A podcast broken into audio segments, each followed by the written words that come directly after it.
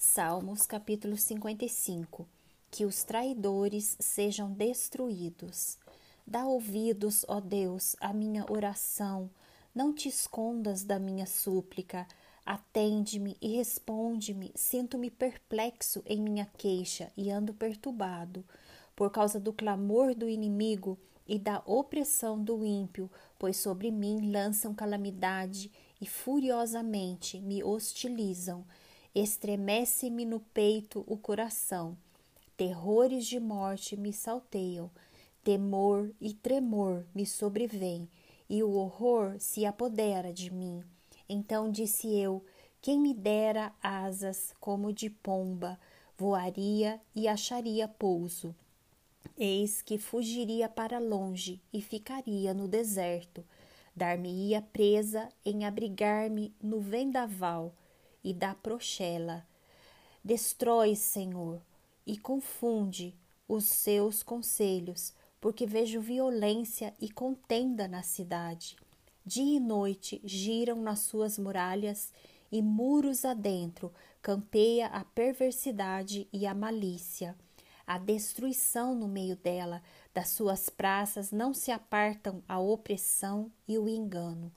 Com efeito, não é inimigo que me afronta. Se o fosse, eu o suportaria.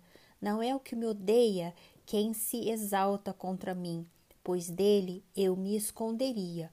Mas és tu, homem meu igual, meu companheiro e meu íntimo amigo, juntos andávamos, juntos nos entretínhamos e íamos com a multidão à casa de Deus. A morte os assalte e vivos desçam a cova, porque há maldade nas suas moradas e no seu íntimo. Eu, porém, invocarei a Deus e o Senhor me salvará.